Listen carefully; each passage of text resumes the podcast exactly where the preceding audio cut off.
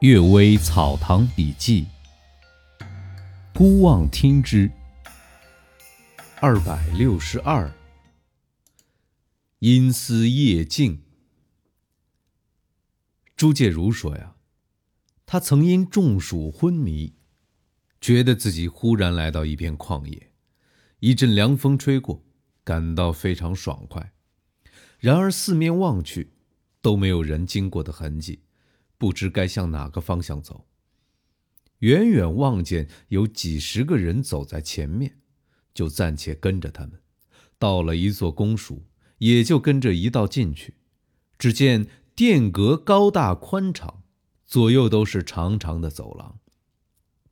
吏役们急急忙忙走来跑去，好像大官要升堂的样子。其中一个小吏突然握住朱介如的手，说：“呀。”你为什么来到这儿了呀？仔细一看，原来是已死的友人张恒照。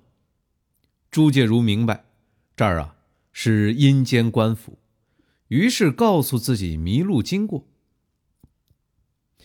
这张恒照说呀：“活人的魂错跑到这儿，这样的事儿啊经常发生。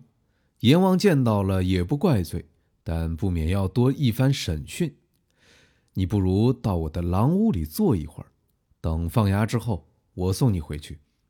顺便呢，我还想稍问问家里的事儿啊。介如进屋坐了不久，阎王已经登上座位。介如从窗缝里向外偷看，只见同来的几十个人依次当堂审讯，话听不很清楚。其中只有一个人仰着头争辩，好像是不服罪。阎王把衣袖一挥，只见殿的左面忽然出现一个大圆镜，周围约一丈多长。镜中出现一个女子，被反绑着，正在受鞭打。接着，好像电光一闪，又出现一个女子，忍泪横躺在床上。那个人叩着头说：“服了呀。”于是就被拉出去。许久以后，放牙了。张恒照过来问自己子孙们最近的情况。朱刚说了几句，张挥手止住说：“呀，不要再讲了，只能引起烦恼而已。”朱于是问起刚才见到的是不是所谓的夜镜。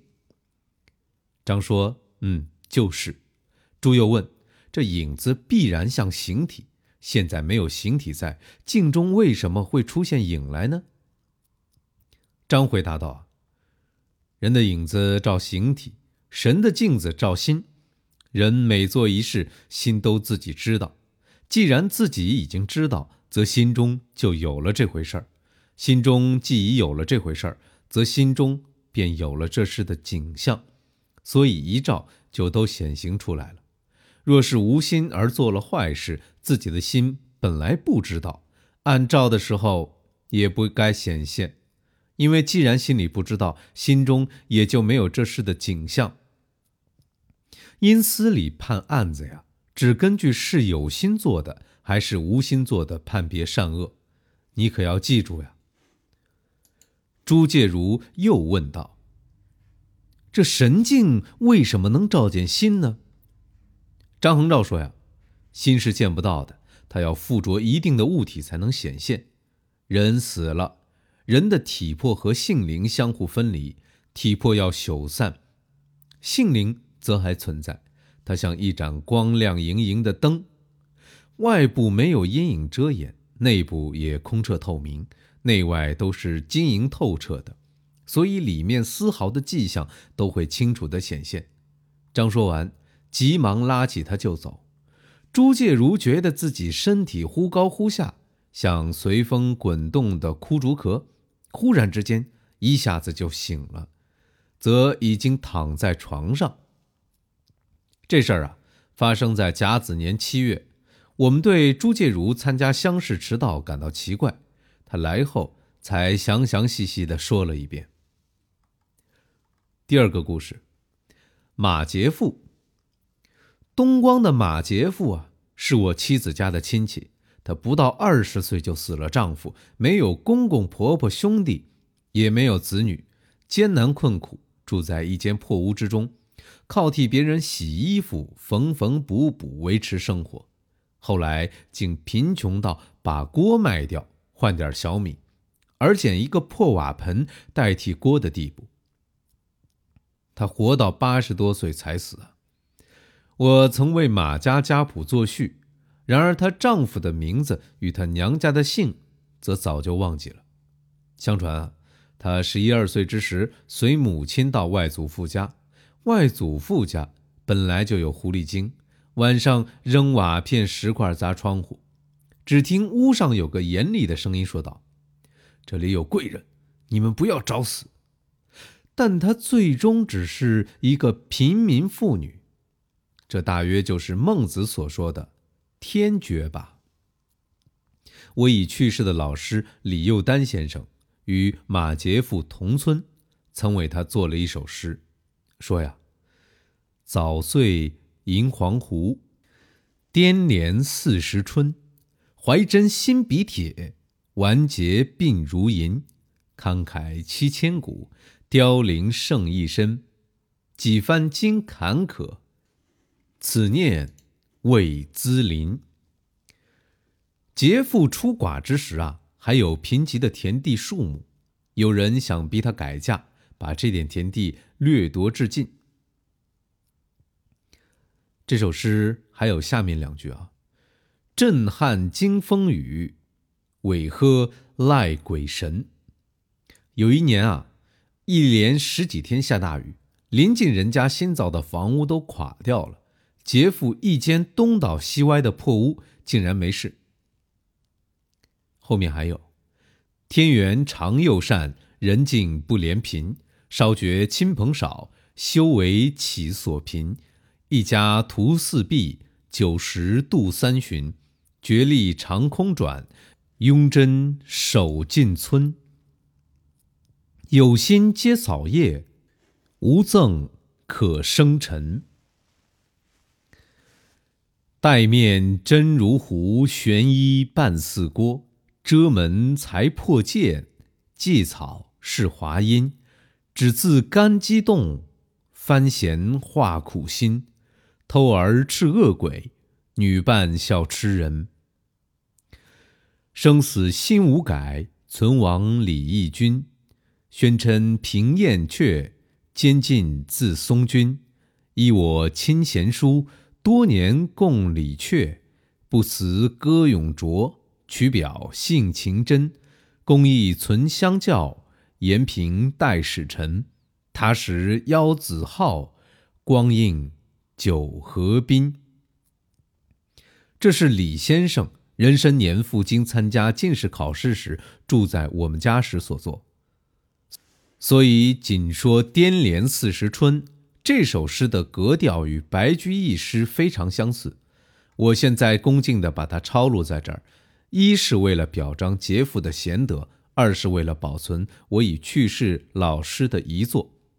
后来，我的岳父马周禄先生。见到这首诗，便捐出三百亩肥沃田地为杰父立了后祠，而且替他向官府请求金表。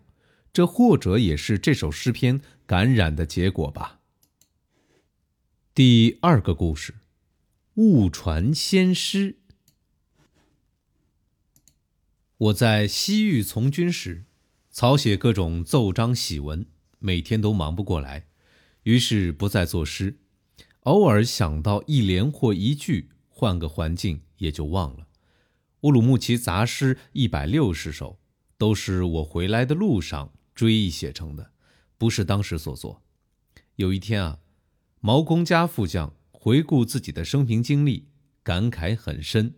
我为他写了一首绝句：“雄心老去见颓唐，醉卧将军古战场。半夜醒来吹铁笛。”满天明月满林霜。毛副将他不懂诗，我也没有留下底稿。后来我的童年杨逢源来看我，我偶尔提到他。不知哪一天，杨军登上城北关帝祠的楼上，随意把这首诗题写在壁上，没有署姓名。正好当时有道士路过。人们于是传说这是先人留下的笔记。我怕别人向我求诗，杨军怕人向他求书法，都不肯说出真相。人们又稍微知道我会写诗而不善于书法，杨军书法好，但又不会写诗，所以也没怀疑到我们头上。于是啊，这件事情几乎被人们话间话里流传开来。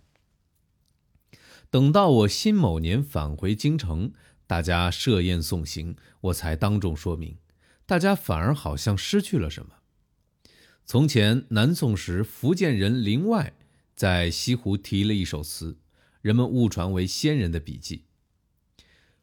王黄华的诗刻在山西，后来云南南部有人篆刻，也误传是先人所作。由此看来啊。各种书籍之中记载所谓仙诗，恐怕大都属于这种情况。虎女赘婿，涂玉斋前辈说呀，有个到京城候补官职的人去钓鱼台游玩，当时啊，西顶正有赛神聚会，出来游玩的女子很多。傍晚时分，车马渐渐稀少。只见有个女子，左手抱个小孩，右手拿着一只咚咚鼓，频频停停地走过来。见到这个人呢，举起鼓一摇，这人一笑，女子也一笑。这人本来很机灵，打量女子的装束，好像是富贵人家，但自己抱着小孩独自行走，又像个乡村妇女，行迹啊十分可疑，怀疑是个狐狸精。于是啊。这男人就跟着这女人走，与她慢慢交谈。女子稍微吐露出丈夫已死、孩子还小的意思。这人笑着对她说：“呀，不用多说了，我知道你是什么，我也不怕你。但我很穷，听说你们能招来钱财，若能供给我，哎，我就跟你去。”女子也笑道：“那么就一起回去吧。”到了这女人的家里，房子不太高大。但华丽清洁，也有父母、小姑、姊妹等等，彼此心里都明白，也就不互相打听家族姓氏，只是坐在一起饮酒而已。酒宴结束，两人同寝，极其恩爱欢悦。第二天，这人回城啊，把一个小仆人以及行李也带来，相互之间都十分适应。只是那女子性欲极强，这人疲于奔命。他又渐渐指使他打扫床铺，侍候他梳头洗脸，帮他整理衣裳、洒水扫地，以至于点烟筒、泡茶之类的事情也要这男人做。久而久之啊，他的小姑及姊妹之类都随便对他开玩笑，命令他做这做那，好像使唤奴仆一样。这人迷恋这女人的美貌，贪图女人的钱财，不敢拒绝。有一天啊。这女人竟叫他洗贴身内衣，哎，他不肯。女子生气地说：“事事都随你的意，这事难道不能随我的意吗？”其他女人也给他助威责备于他，从此啊，相互之间就开始爆发冲突。接着，那女子常常晚上出去不归，说是亲戚挽留住下，又常常有客人来，都说是表兄弟，天天嬉戏饮酒。有时还弹着琵琶唱歌助兴，而禁止这个人不许靠近。这人啊，又羞又怒。女子也发怒，并笑道：“不这样，金钱财物从哪儿来呢？使我不见客容易，但一家三十口人需由你供养，你能办到吗？”这人知道啊，不能留下去了，就带着小奴仆回京城去租房子。第二天再去。则只见一片荒烟野草，根本无人居住，连自己的衣服行李也不知道到哪儿去了。这人本带了几百两银子进京，平时啊十分节俭，衣服破旧，忽然穿得衣冠楚楚起来，人们都感到十分奇怪。他于是啊说明给人家入赘做女婿的情况，人们也不怀疑。不久，他又穿得破破烂烂，但又不肯说出缘故。后来，小奴仆偷偷把这事儿泄露出去，人们这才明白。曹木堂宗成说：“呀，这妖怪窃取一点钱财而逃走，还算有点人的味道。我所见到的事情，有比这更厉害的。”感谢各位收听今天的《阅微草堂笔记》，祝大家早安、午安和晚安。